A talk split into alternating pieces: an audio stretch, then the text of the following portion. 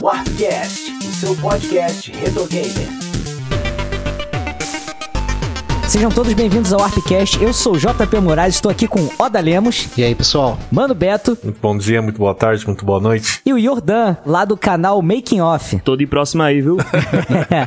é isso aí, pessoal. Desde 1972, campeonatos de videogames são realizados e a cada ano vieram crescendo mais e mais, se tornando o fenômeno que é hoje, né? Mas e os jogos de luta? Têm esse mesmo destaque? Eles foram importantes para essa história de alguma forma? Vamos discutir esses pontos aqui depois dos nossos recados. Todo o conteúdo da Warp Zone está lá em warpzone.me. Twitter, Instagram e Facebook são barra warpzone.me. E outra coisa é vocês avaliarem a gente lá no iTunes, é muito importante. E agora existe um grupo lá no Telegram que você acessa através de t.me barra warpzone.me. Bom, se você está ouvindo esse podcast aqui no lançamento, então na semana que vem a gente vai ter a Evo 2019, né? E nada como um papo como o que a gente tá fazendo hoje para servir de esquenta, né? E, gente, falando assim das competições em linhas gerais, a partir de 1980, a Atari ela criou o primeiro campeonato dela tendo como jogo Space Invaders, né? Aí durante toda essa década tiveram diversos campeonatos, alguns chegando a serem exibidos em programas de TV americanos. Aí em 90 a Nintendo organizou o Nintendo World Championships, que inclusive em 89 teve aquele filme, né, o gênio do videogame, Exatamente. que era propaganda pro Nintendinho, pra Power Glove, Nossa, Mario é mesmo, 3,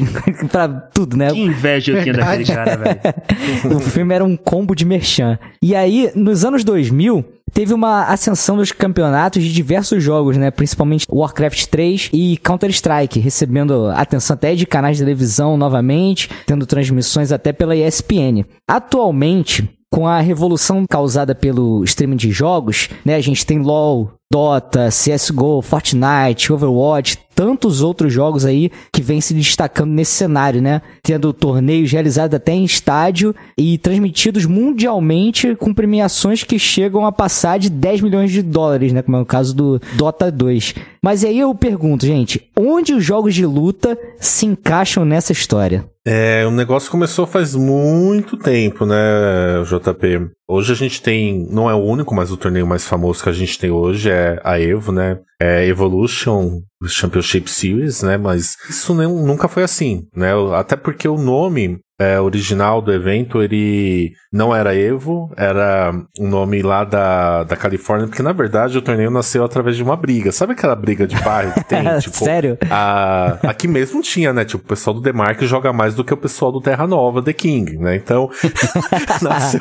Caraca, nasceu briga de gangue. É, mais ou menos isso. Então o torneio chamava Battle by the Bay, né? A batalha pela, pela praia, alguma coisa mais ou menos assim. Era até conhecido como B3, né? Porque o nome Exatamente. Então, o primeiro torneio foi em 96, né? E o fundador, né, do, do torneio do site Shoryuken, né, o Tom Cannon, ele colocou à disposição 40 competidores, que eu acho que é uma marca muito grande para algo que não era nem popular, se não tinha internet, então era uma divulgação é, literalmente boca a boca através de fliperamas, de bares que tinham os jogos, e ele foi realizado na cidade de Sunnyvale, na Califórnia. Isso foi de 96, não é isso? 96. Aí 96. teve Street 2 Turbo e Alpha 2 só, né? Foram os e únicos Alpha jogos 2 só. disputados, E aí né? os campeões foram que a gente conhece hoje, que é a figura que histórica, né, para os americanos, que é o Alex Valley e o Graham Wolf, né, eles que ganharam o torneio desse ano. Aí os anos passaram, aí teve outras edições, mas ainda modesta, nada muito chamativo, assim. Aí só depois de quatro anos, né, que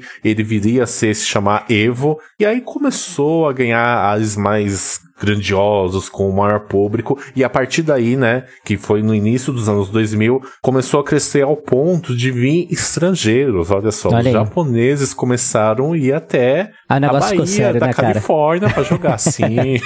aí o negócio ficou sério. Ô, Mano Beto, só uma correçãozinha, que você falou que quatro anos depois, mas assim, em 2000 teve o segundo campeonato, né, que foi o Before, e só em 2002 que o- Ah, isso. mudou pra, pra Teve Evo, o né, o nome. Before, Aí depois, exatamente, obrigado. E aí até aumentou os jogos, né? A gente tinha Super Street Fighter 2 Turbo, Street Fighter Alpha 2, Alpha 3, Aham. Marvel vs Capcom 2.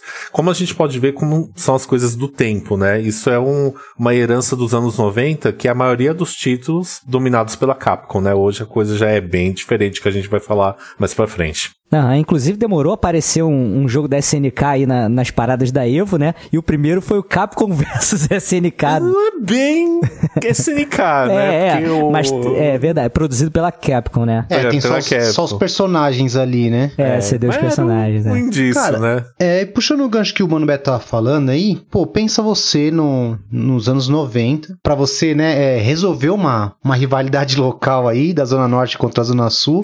Você reuniu, puta, 40 pessoas num campeonato no arcade. Acho que ali eles não tinham noção do que se tornaria, né, o Battle by the Bay, né? E só que eu acho que com toda essa organização, acho que os caras já estavam, assim, preparados pro que estava por vir, cara. Porque não, não é fácil fazer um, um, um campeonato desse tamanho, não. Deixa eu aproveitar e fazer a pergunta pro Yodan. Como foi a cena dos jogos de luta aí na região Nordeste? Tinha a gangue daqui que jogava SNK, a gangue daqui que jogava Capcom, como que era? Por incrível que pareça, esse cenário que você descreveu foi praticamente o que eu vivi nos anos 2000, digamos assim. Porque aqui havia muitos eventos de cultura pop e, óbvio, nesses eventos de cultura pop tinham várias disputas de, de torneios de videogame. Então, sim, a galera se juntava, treinava, porque sabia que, por exemplo, em março ia ter um evento. Aí ia ter o quebra-pau lá nesse evento em março. Aí quem perdesse disse: Não, relaxa, mas o evento de julho você, você vai se ver comigo. Então, digamos que antes de virar um negócio hardcore, eu tive a oportunidade de disputar torneios de Mortal Kombat, de Super Smash Bros. Assim, antes de, de virar esse negócio monstruoso que você vê um combo de 62% no YouTube, pratica e consegue executar. Então, o cenário, ele se, se desenvolveu por aqui mesmo, dessa forma assim mesmo. Tipo, as próprias disputas individuais da galera que foi se juntando, foi treinando, praticando e se via nos eventos de cultura pop. E até hoje isso se perdura. Óbvio que todo mundo ainda tem aquele sonho de, quem sabe, disputar esses torneios online, como, por exemplo, outras, outras modalidades como FIFA, é, LoL, Just Dance, que são várias modalidades que você tem a possibilidade de conseguir a vaga online mesmo, mas esse cenário ainda utópico de você conseguir, quem sabe, chegar numa Evo jogando Mortal Kombat ainda existe, mas ainda nessa perspectiva utópica. Mas as disputas ainda acontecem e é muito legal. É, a gente tem um cenário interessante, né? A gente tem torneios no Rio, né? Alguns têm até é, incentivo da Capcom, que participa da Capcom Pro Tour, né? Ou seja, o vencedor ganha pontos, né? Pra acumular e tentar disputar a Capcom Cup no final do ano. E a gente tem o Fighting Rio, né? Que o JP com certeza deve conhecer, né? O Uhum. Fighting Rio. Ge- E todo, todo o Fighting Rio até o momento tem participação da Capcom Pro Tour. A Capcom Cup é um torneio de jogos de luta da Capcom. Ele funciona mais ou menos como um- uma analogia, um grande slam de um grande torneio de tênis. Os jogadores vão fazendo pontuações, os 32 Porra, jogadores com maior Beto, pontuação. ninguém conhece pontuação de tênis, cara. Agora tu tem que explicar o tênis também. Explica o texto. Não, não, pontuação de ranking. Eu me refiro ao ranking. Aham. Porque o, o ES Open, por exemplo, são os maiores do ranking. Tipo, Aham, vai, tô zoando, os tô zoando. 32 é, cabeça de chave. e aí, isso também é feito dessa maneira. Então, você tem vários torneios no mundo, às vezes da própria Capcom Pro Tour, ou se não, um torneio grande, e aí ela apoia, né? Tipo, quem ganha obtém a pontuação. Então a gente tem o Treta Championship, que também é muito famoso lá do Paraná, né? Em Curitiba, se não me engano. Tem em São Paulo alguns eventos não tão frequentes que também tem participação da Capcom Pro Tour. né? Então a cena competitiva do Brasil, de uma forma geral, ainda mais com as informações do nosso camarada aqui, tá longe de ser a cena competitiva dos Estados Unidos ou do Japão. Mas a gente tá lá, né? Acho que a gente tem uma grande paixão pelos jogos de luta. É porque a geração mudou também, né? Então isso também contribui. É, tem muito a ver também com os jogos online meio que dominando o cenário de certa forma, porque por aqui no Nordeste realmente eu sinto que, por exemplo, League of Legends, é, monstruosamente é um dos jogos mais jogados daqui da região, inclusive é mais fácil de você, por exemplo, distribuir, distribuir uma vaga para uma competição. Quem ganhar aqui vai para uma competição de São Paulo, que futuramente vai, vai ser para uma competição mundial com, desse tipo. Então eu acho que dessa forma, da forma que se desenvolveu os jogos online, fica mais fácil para esses que já começaram online. Eu acho de uma importância tão grande esse lance que a Capcom faz, da, da Capcom Cup, de porque ela acaba semeando né, esse lance do torneio em diversos lugares, sabe? Não acaba sendo uma coisa só centralizada na Evo, numa edição que eles fazem, mas a, a, eles fazerem essas etapas, né, acaba, eu acho que incentivando mais jogadores a começarem pelos próprios torneios regionais, né, e subindo a escada, sabe? Sim, sim, a gente também teve, durante a era de renascimento, eu digo renascimento porque a gente teve um hiato nos jogos de luta, E graças ao Street Fighter 4 a gente teve o ressurgimento do gênero. E nessa era, né, que já tem, por incrível que pareça, 10 anos, né, a gente teve muito brasileiro que fez história. A gente teve o Chuchu, né, um garoto no, jovem, foi o primeiro é, brasileiro a disputar a Capcom Cup na era Street Fighter 4. Depois a gente teve o Keoma, Pacheco, Keoma Pacheco, né, o Brolinho. O Brolinho ganhou do Infiltration numa etapa da Capcom Cup. E o Keoma, numa, com o Abel dele, o Abel dele era incrível no Street 4, ele chegou a ficar top 8, se não me engano né, no ano da Capcom Irado, Cup, cara. mas na era Street Fighter 4, né? Mas olha só. Evo Moment 37, Evo 2004. Daigo Mehara versus. Justin Wong. Esse é o maior momento da, da Evo de todos os tempos. Ah, eu, Eu acho que é o maior sim. momento dos jogos de luta, eu acho, cara. é, é icônico, cara. Pra mim é icônico, porque assim, é lógico, existem. Deve existir, né, na internet, gravado, em alguém HD, em qualquer outro lugar, vários outros momentos de superação ou virada. Aham. Só que esse momento eu acho histórico, icônico, devido ao momento, à época que foi feita. Lógico, o que aconteceu em si, mas também mais pelo momento, a vibração da galera, aquela coisa. Eu acho que não. Imagina você estando, estando num lugar com poucas pessoas, poucas em relação a hoje, né? Um campeonato. A Evo ainda não era o que é hoje, né? Então imagina você naquele momento assistindo ao vivo aquilo. Cara, eu e me o cara arrepio foi lá hoje, e- cara. É, então, o cara foi lá e gravou. Cara, é demais, cara. A galera ficou alucinada pelo que o cara fez, né? Então, assim, é... esses dias mesmo eu, eu vi um, um, um duelo de Ryu que do Street 5 que parecia combinado até. Se você já viu esse daí. Os Já. caras ficam disputando magia, aí um pulo, faz isso aqui, não sei o quê, e no final dá double KO até. Aham. Puta, é animal. Agora, não se compara ao que, ao que aconteceu na, naquela época, né?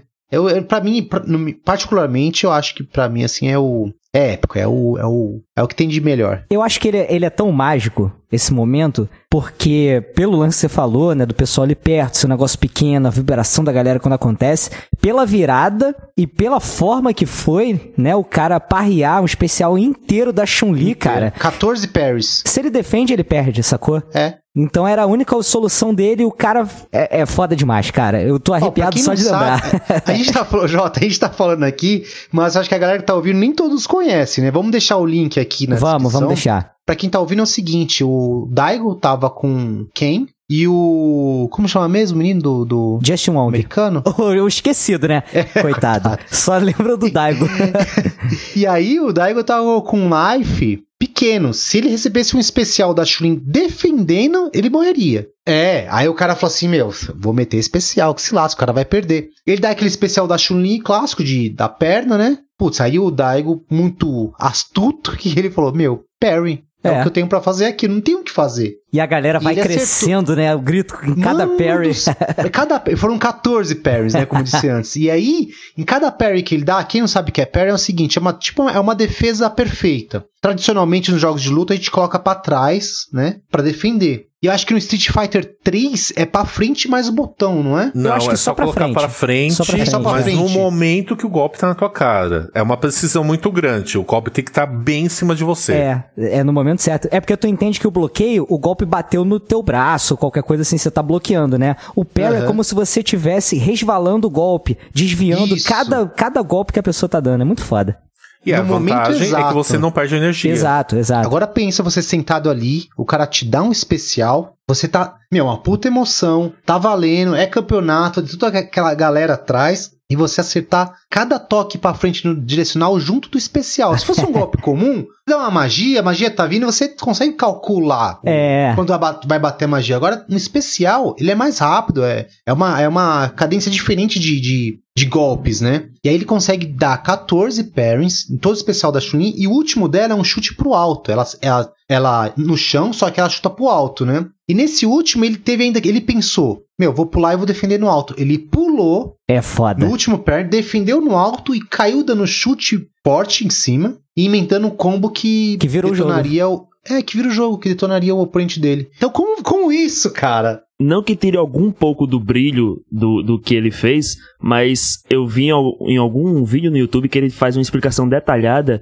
e que esse parryamento de 14 golpes, justamente no especial da Chun-Li, ele é treinável, digamos assim. Óbvio, muito difícil Não, de sim, se fazer, óbvio. É mas o óbvio. cara, o cara treina justamente pra ser melhor do mundo, ele tem que fazer esse tipo de treinamento. E a galera sobe justamente porque, por ser algo treinável, eles sabem que assim que ele fizer a defesa, a Chun-Li tem aquele tempinho de recuperação e vai levar um golpe. E levando um golpe, ela leva aquela emenda de combo com um especial que realmente é sensacional. A galera meio que sabia que a qualquer momento, assim, se ele fizesse realmente aquele, aqueles 14 parries, quando descesse, meu amigo, o pau ia Já cantar. era. Só que eu acho assim, o. Lógico, ele treinou pra isso, mas, cara, o melhor. O melhor profissional não é aquele que é bom em tudo. É aquele que conhece as ferramentas. Então ele conhecia muito bem a mecânica do jogo e o personagem dele e o oponente. Ele conhecia muito bem pra poder ter chegado naquele momento e falar: Ó, vou fazer isso. Isso tá disponível pra eu fazer, eu vou fazer, não vou tomar dano, e quando eu voltar, o pau vai cantar. É, E tem um ele tempo de fez, reação cara. também, né, cara? O cara tem que. É muita frieza. pô. E, graças ao Daigo, ele mostrou uma outra nuance do jogo, de um nível técnico, que mudou toda a história. E graças não só ao Daigo, mas o que ele mostrou que Street Fighter 3 poderia proporcionar em matéria de técnica, a gente teve o boom da Evo. O boom dos jogos competitivos de luta. O Daigo é um nome incrível. Ajudou muito a- na, no cenário, lembro disso aí. Eu vou além também, porque eu não me lembro quem falou isso pra mim, mas é, é um negócio que eu guardo pra sempre. Que o jogo, pra ser competitivo, né, digamos assim, ele não tem que ser só bom de jogar, ele tem que ser bom de ser assistido também. Sim. E, Verdade. e esse lance mostrou que o jogo era foda de ser assistido também. Entendeu? Perfeito. E eu acho que isso também deu aquele up que o torneio precisava ter, porque o, torneio é basicamente isso, né, cara? É a galera assistindo ali. Se não tiver o público, não tem a, a, a graça do torneio, digamos assim, né? Digo mais, o, esse momento do Daigo não foi responsável por, por mostrar o para todo mundo como é a Eve e tudo mais, mas despertou também né, o pessoal que talvez não conhecesse muito o jogo de luta, ou tinha deixado um pouco no passado, voltar a jogar. Eu, por exemplo, construí meu primeiro controle arcade, não sei se a galera sabe que eu adoro construir controle arcade. Bom, a gente podia fazer adoro. um, um episódio sobre isso qualquer dia, hein? Opa, vamos fazer, cara. Vamos fazer que dá pano na manga. Quem sabe, né, Jó? Então, cara. E aí, eu construí o meu primeiro controle arcade pra PC numa caixa de sapato com controles da Eletromatic. Porra, toca a Eu música do pensei, Chaves aí. Sério? Deixa eu aproveitar aqui a participação do Jordan, porque a gente tava batendo um papo em off e tal. E, Jordan, cara, na tua visão, hoje tem jogos de luta que são criados com o intuito de servirem só pro multiplayer, né? Fala um pouquinho disso aí pra gente, da tua opinião, se tu vê isso de forma positiva ou negativa. Eu sou o tipo de jogador que não me vejo mais competindo. Por motivos simples. É. Eu fui tentar jogar um Street. Eu, eu sei que vocês adoram Street Fighter, mas em um certo momento eu desisti. Mas porque acabei. Sempre fui mais fã de Mortal Kombat e acabei me focando nisso. Deixa eu só botar uma vírgula rapidinho. Eu amo Street Fighter, mas odeio o agarrão dele. Mas vá, pode Eu continuar. também. Sou, tamo junto, Jota. Aí o que aconteceu? Eu tentei jogar uma nova versão de um, de um Street Fighter, eu nem me lembro qual era, que o meu irmão botou pra eu jogar, e eu simplesmente não consegui jogar, digamos assim, tentando jogar de um, ah, levei um supapo do, do, do computador. E aí, beleza, fui jogando meu Mortal Kombat, e o Mortal Kombat Deception, ele me dá várias opções. Ele tem xadrez, tem puzzle, tem um conque- conquest, tem várias opções maravilhosas. Me vem um novo o Mortal Kombat 2019. Uma torre com 300 opções de coisa, um monte de minijogo, cada personagem uma história, uma história massa. Quando lançou o outro, eu percebi que o foco dele era justamente a parte competitiva. Botando- 2000, 2009, né, que, se, que era É o 2009, eu tinha me referido ao 2009. É, É o reboot, Aí depois né? lançaram, o, lançaram o X, e no X eu percebi realmente que o foco era isso. Então, digamos que o jogo eu meio que abusei muito rápido. E eu percebi que era isso. Eles não, não me davam mais opções de jogo. Pra eu, como um jogador casual, que não, não tem tanto interesse assim em multiplayer, até não tenho tantos colegas assim que jogam multiplayer, ele me deu pouco conteúdo, porque ele realmente era focado no multiplayer. Esse novo Mortal Kombat que lançou agora o 11 só corroborou isso que eu disse. Porque ele tem ainda menos opções. Tem algumas online. E tem pessoal que gosta e tal, mas, sei lá, ele dá uma sensação de conquista um pouco menor na minha visão. E a mesma coisa aconteceu com Super Smash Bros. Eu, eu, esse novo Super Smash Bros. É, alguém pode discordar comigo, É mas eu Ultimate? senti que as. É, Ultimate. Eu senti que as mecânicas dos personagens acabaram é, migrando pra uma coisa muito parecida. Todo personagem tem um tipo de golpe igual, digamos assim. Um, um golpe de, de, de torpedo, um golpe muito forte de perto, um tipo de esquiva assim tal. Então os personagens perderam aquela característica marcante do 64, sabe? Então, Jordan, desculpa interromper, mas é, a gente tá falando de jogo de luta aqui. Não, faz isso não, cara. faz não, Ah, faz isso tudo não. bem. Eu, pe- Não, é. Ah, é, eu sabia que a gente tava discutindo só jogo desse mundo. Eu sei que Super Smash Bros. é coisa pra deuses, então. Beleza. Não, mas olha os só. daqui. Eu queria até tocar nesse ponto rapidinho, se vocês me permitirem. Que a gente brinca pra caramba com esse negócio de Smash Bros, não ser jogo de luta e tal. Não é que ele não seja, é que ele é um jogo de luta que eu acho que ele tá merecendo uma nomenclatura junto com esse luta barra alguma coisa. Eu Porque ele foge concordo, muito do, do que é o padrão, sabe? Ele não tem a barra de sangue, é de completar a porcentagem pra conseguir jogar longe, tem plataforma. Então ele é muito diferente, sabe? Precisa de uma, alguma coisa que deixe ele mais específico, entendeu? Acho Tipo, que essa luta, Jogo de luta estratégico? ah, luta, não sei. o só quê, só um né? segundo nome pra diferenciar, né? Eu concordo com vocês. E pra mim, a melhor coisa do Super Smash Bros. é isso, porque ele tem Sim. várias formas de você matar o, o- o oponente. Pode ser por cima, por baixo, pode ser apelando, pode ser do jeito que for. Isso é sensacional. E eu achei, achei que esse Ultimate, ele perdeu um pouco dessa essência. Tu acha que ele ficou muito genérico, tipo, ó, vou dar um exemplo. É um jogo que eu gosto aqui, mas, porra, essa é, é pra quem é, é fã e tal. O- os jogos do Naruto, por exemplo, tá? Storm 4. Cara, todos os personagens são praticamente iguais, né? Vai ter um Exato. golpe especial que emenda de um jeito ou de outro, mas no básico você pega e joga qualquer personagem. É meio que isso, não tem muito essa diferenciação? É exatamente isso. No 64, todos os personagens, eles tinham uma característica marcante. Óbvio que acabou é, juntando combos infinitos ou coisas desse tipo, que não se podia modificar com um- uma atualização, porque É, na é. época não tinha online. Mas hoje em dia os personagens realmente são muito iguais porque eles balanceiam para que todos tenham, digamos assim, uma funcionalidade competitiva. E aí eu achei um- que isso foi um pouquinho chato. E até os anteriores tinham mais opções de coisas pra fazer além do vamos marcar porrada e se quebrar, sabe? E aí é isso que me desagrada um pouco no, no cenário do competitivo desses, desses jogos que marcaram minha infância e minha adolescência. Engraçado você ter falado isso do Mortal Kombat, porque atualmente, né, do renascimento dos jogos clássicos de luta, né, pós Street Fighter 4, eu acho que quem faz o melhor dever de casa em entregar uma experiência competitiva pra quem quer treinar, competir, e pra quem não quer, gosta do seu modo arcade, joga lá, termina com um personagem ou outro, eu acho que o Mortal Kombat, comparado com os outros jogos atualmente, é o que entrega a melhor experiência para ambos os públicos. Eu vejo de uma forma um pouquinho diferente, tipo assim, o reboot 2009, eu acho que ele era realmente um jogo mais completo, um jogo de com torres de desafios, a história é imensa, sabe? Ela até por ela ser um reboot do 1, 2 e 3, então a história ficou bem longa, passava por várias épocas e tal. Então acho que ele dava mais jogo pra mim. Já no 10, eu não joguei o 11 ainda, tá? Mas no 10 eu senti que deu uma uma boa diminuída até no tamanho da história, achei mais rápido, mais corrido e achei que no final das contas, tudo isso de cripta e tudo acabou sendo uma casca só pra dizer, ó, nós temos além do competitivo, mas me pareceu só encheção de linguiça, assim, na verdade, entendeu? É exatamente como eu O me 2009 senti. Assim, não, o 2009 eu vou defender até o último dia da minha vida. Com certeza.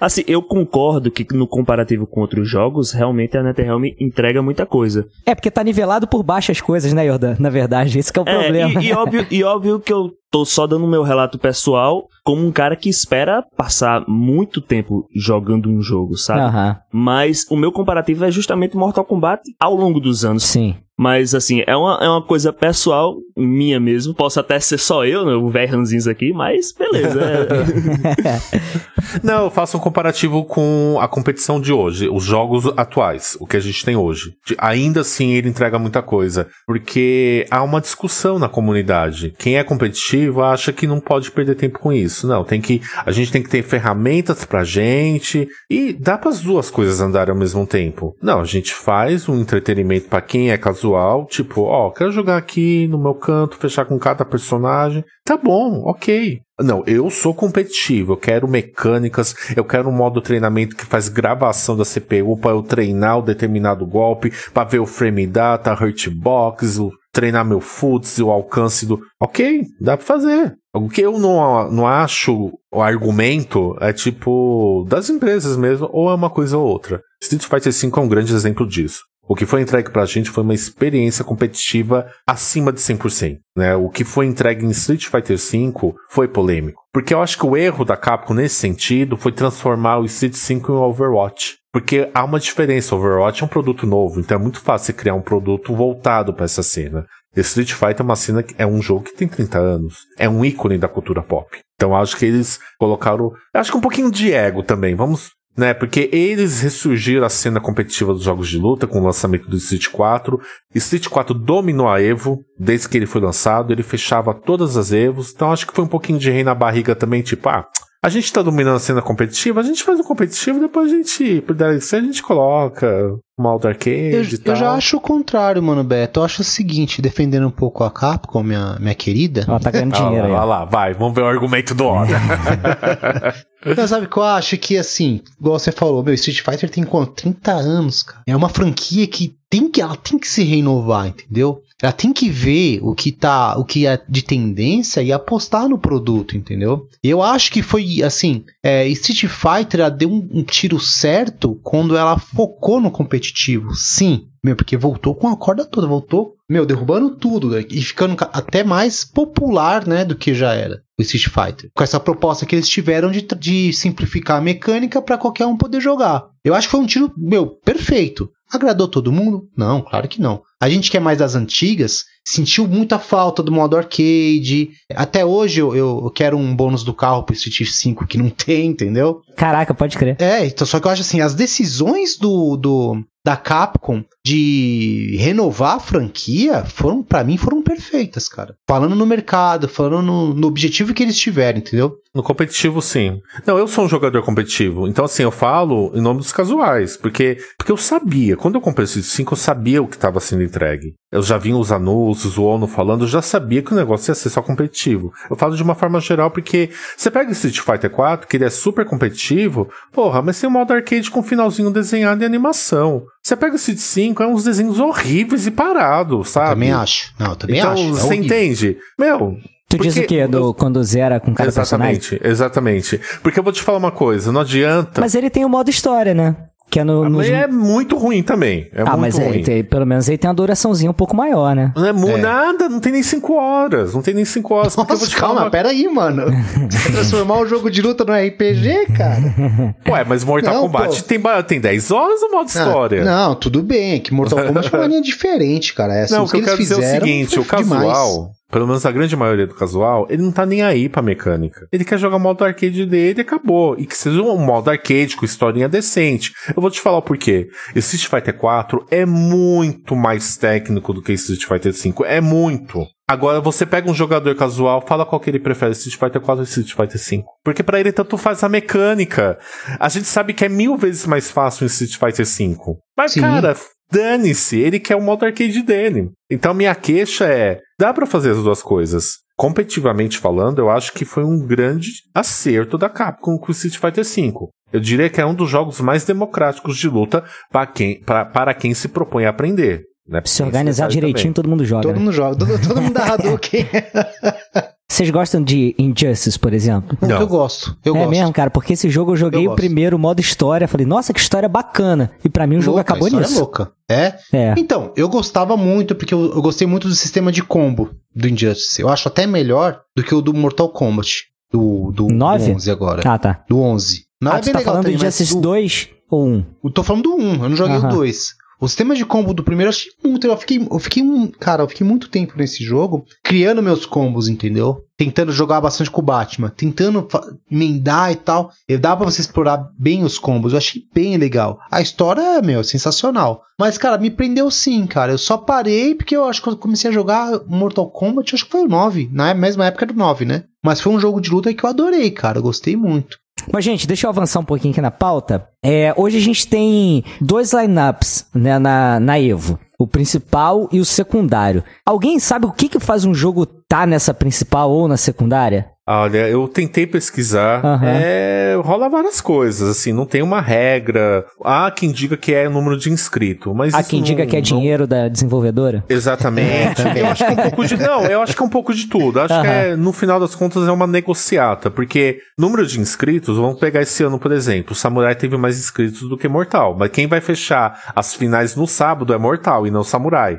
Né? Então eu não sei ao certo. Agora no Smash, ele casa com isso que eu tô falando, porque ele teve muitos inscritos. É o jogo que teve mais inscritos nessa É edição. o desse. É, pode crer. Tanto que ele se- é, o Smash fecha as finais de domingo. Olha só, Smash vai fechar a final de Evo. Ela não só Foda, a final né? de Evo, ela fecha o evento. Coisa que ficou por muitos anos com a Capcom com Street Fighter. Em seguida, ou seja, antes do Smash, a gente tem Tekken 7 e só depois Street. Então nem pra, tipo, a abertura da final Street ficou esse ano. Algo que Samurai ficou. A Samurai teve 1.700 e poucos inscritos. Começou em oitavo lugar quando o jogo foi anunciado. Ele tá praticamente abrindo a final pro Mortal, né? Então eu acho Muito que a maneiro. grande surpresa nesse ano pra mim foi Samurai. Porque é um jogo que foi anunciado em cima da hora, aos 45 do segundo tempo. Ele participa do line-up principal e os americanos estão gostando bastante. Os americanos não jogam muita coisa da SNK.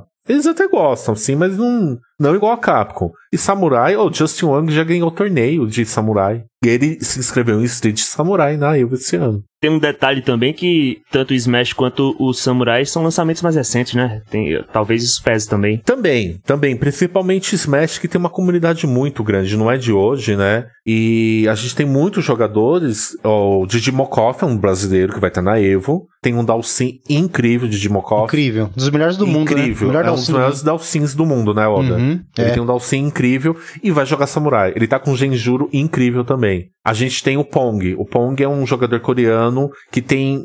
O Pong é aquele cara que deu perfect na Street Fighter 4 no Daigo com o Seth, que é o chefe do Street Fighter 4. Ele é o Pong. Ele tem uma Colin destruidora no 5. Vai jogar Samurai também, com um Genjuro incrível também. Tem o Alex Vale vai jogar Samurai, muito americano vai jogar Samurai. Então acho que a gente vai ter. Vai ser muito legal acompanhar Samurai esse ano, né? Quem é fã de jogo de luta, fica aí minha dica pra acompanhar as finais de Samurai que promete. Deixa eu dar uma passadinha aqui na lista de jogos da Evo desse ano: Street Fighter V, Tekken 7, Super Smash Bros. Ultimate, Mortal Kombat 11, Soul Calibur 6, Under Night in Birth, Dragon Ball Fighters, Blaze Blue Cross Tag Battle e Samurai Shodown. São nove jogos no lineup principal. Não é isso? Tá Caramba, certo? O cara não vai, não vai ter esse ano o Guilty Gear? Não, Porra, Ele tá no line-up tá secundário. no secundário. Tá no Ah, secundário. tá. Mas o Blaze Que é um Blue tá, jogo- tá na, na, na principal, né? É o BlazBlue É. ele vem desde, acho, desde os primórdios, né, do, da Evo, né? E é um Sempre subgênero dos jogos de luta, né? Como o JP tinha falado, que a gente tem uns subgêneros dentro da luta. Esses jogos que nasceu com Guilty Gear, eles são chamados de Air Dash, né? Um jogo muito ofensivo, né? Tanto que ele até penaliza se você ficar na defensiva, né? Ele tem dois da Dark System aí no lineup principal, né? Que é o Blaze Blue e o Dragon Ball. Olha é mesmo. Então tá É isso que eu ia representado. comentar, né? Os tempos são outros, né? E ao invés de ter vários títulos da Capcom, da SNK, né? Quem tá dominando é a Arc System, né? Ou seja, Namco Bandai, né? Praticamente. né? É engraçado Bandai. que muita gente fala assim, ah, é, é esporte e tal, mas, cara, pra mim, jogo de luta é um nicho É arte. parte. É uma... Não, sacanagem. É arte. não, dizem, como diz o Mano Beto, não dizem que futebol é arte?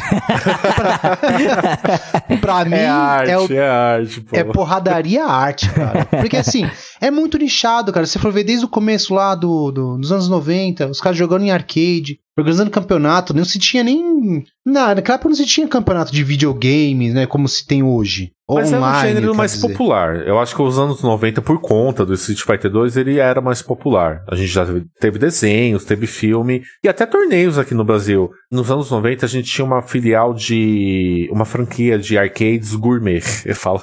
Hoje é um bom termo pra usar. Que era. Arcade Gourmet. É, era. Sport Arcades, você lembra? Que tinha duas unidades na Paulista, tinha unidade em Curitiba, Ah, tinha. sim, Sports Arcade eu já não era gourmet, bastante. porque era um outro era. ambiente, não era aquele ambiente boteco, se tinha Não, cartãozinho é, pra entrar. Era só arcade mesmo. E era incrível que fliperama caro, quando eu falo fliperama caro, era um killer, né? Um, as placas da CPS 3, né? Ou seja, os jogos Street Fighter 3, você só via lá. Você não Imagina, no boteco Street Fighter 3? Imagina. Não. Então, eu vi toda a série Street Fighter 3 numa Sport Arcades, eu vi Killer na Sport Arcades, e tinha torneios incríveis, né? Então, mano, mas o que eu tava querendo dizer é o seguinte, cara, é um cenário mundial de esportes. Ah, não, Mundial é, um É, nicho. É, então, um é, que eu tô falando, é um nicho, é um nicho, porque você não sou muito ligado a esporte, tipo um Dota, tal, um LoL, não sou muito ligado. Mas já vi jogo online, competitivo e tudo mais. Só que, cara, é. Jogo de luta, quando você tá assistindo, é outra pegada. É outra pegada. Se assemelha, na minha perspectiva, se assemelha muito a uma. a uma. a um MMA, por exemplo. E até Você quem não joga, os- é, fica. É mais convidativo ver. Quando passou na Sim. ESPN, até meu pai viu comigo. É, é mais fácil entender, né? Isso, é bom. muito. Isso é bom para produtoras porque dá ibope. Tanto que É. apostando nisso, passou na ESPN, né? O torneio de 2016, né? Então eu acho que é mais convidativo do que eu Sim, vai é. mostrar um, um Dota, um LOL pro meu pai. Pra Não vai entender mãe. nada. Não Nem eu entender nada. entendo. Então. É, eu também não entendo muito.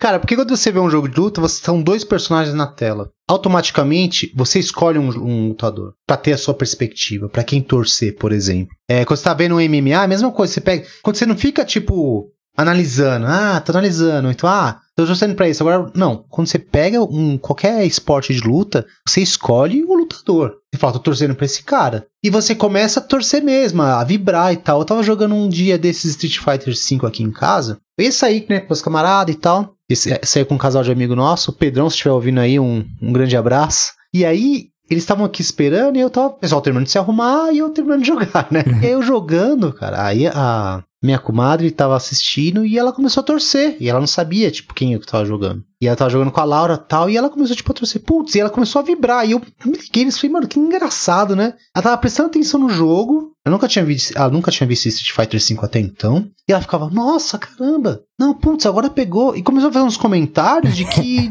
de quem tava assistindo um- uma luta esportiva mesmo, MMA. E eu achei isso mó barato, cara. E é por isso que eu acho que os jogos de luta é uma, é uma coisa de nicho, vai continuar sendo. E é uma coisa, assim, apaixonante, cara. É, Muito. assim, um- é uma coisa que. que que é, eu acho melhor de qualquer, qualquer outro jogo de, de esporte que se tem por aí. Muito bom. É muito legal. E eu vou te falar uma coisa, eu tava no ano passado eu cobri pela Warp Zone o a Capcom Pro Tour que teve aqui em São Paulo. Eu tive o prazer de estar lá dentro. A estrutura que a Capcom man- man- montou ali, puta sensacional. O pessoal narrando, cara, super organizado até onde eu vi, né? Eu não, não competi, mas cara, assim, Ainda. você tá lá dentro, ainda, quem sabe, né? Cara, mas é sensacional, cara, você tá lá dentro, aquele, a galera vibrando, aquela emoção que a gente vem falando durante todo, todo o programa, né? Foi muito, muito legal mesmo. Irado, Eu cara. ia falar que jogo de luta é um gênero à parte e Smash é o à parte do à parte, é o diferenciado. é isso aí, cara.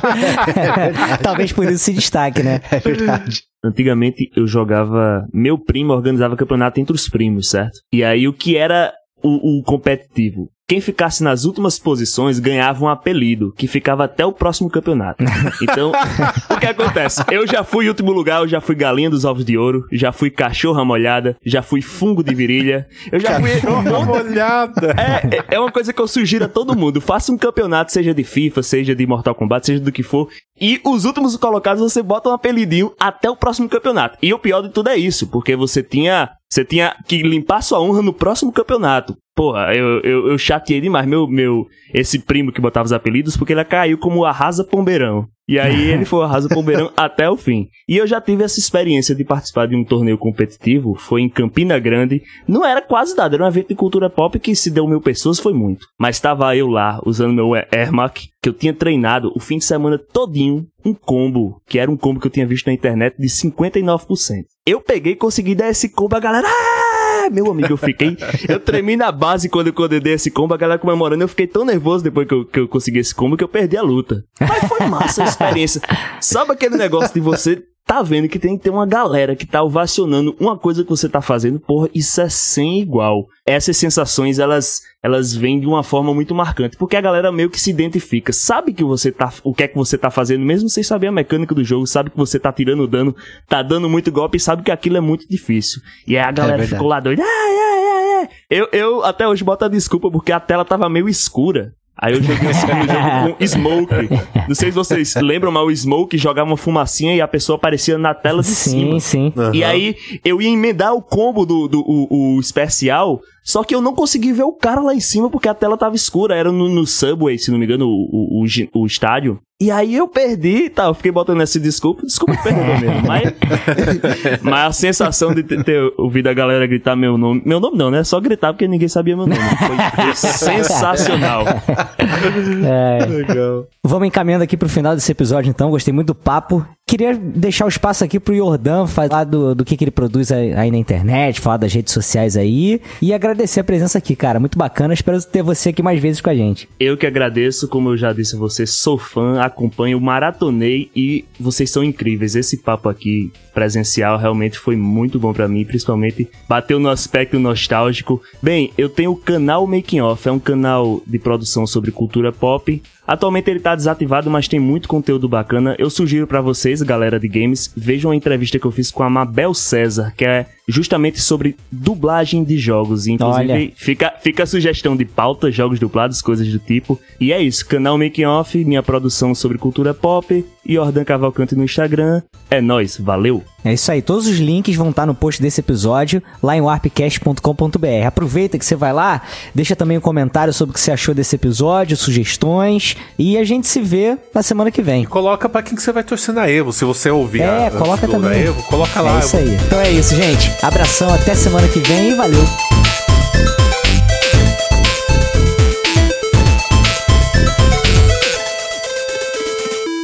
Este podcast foi editado por JP Moraes.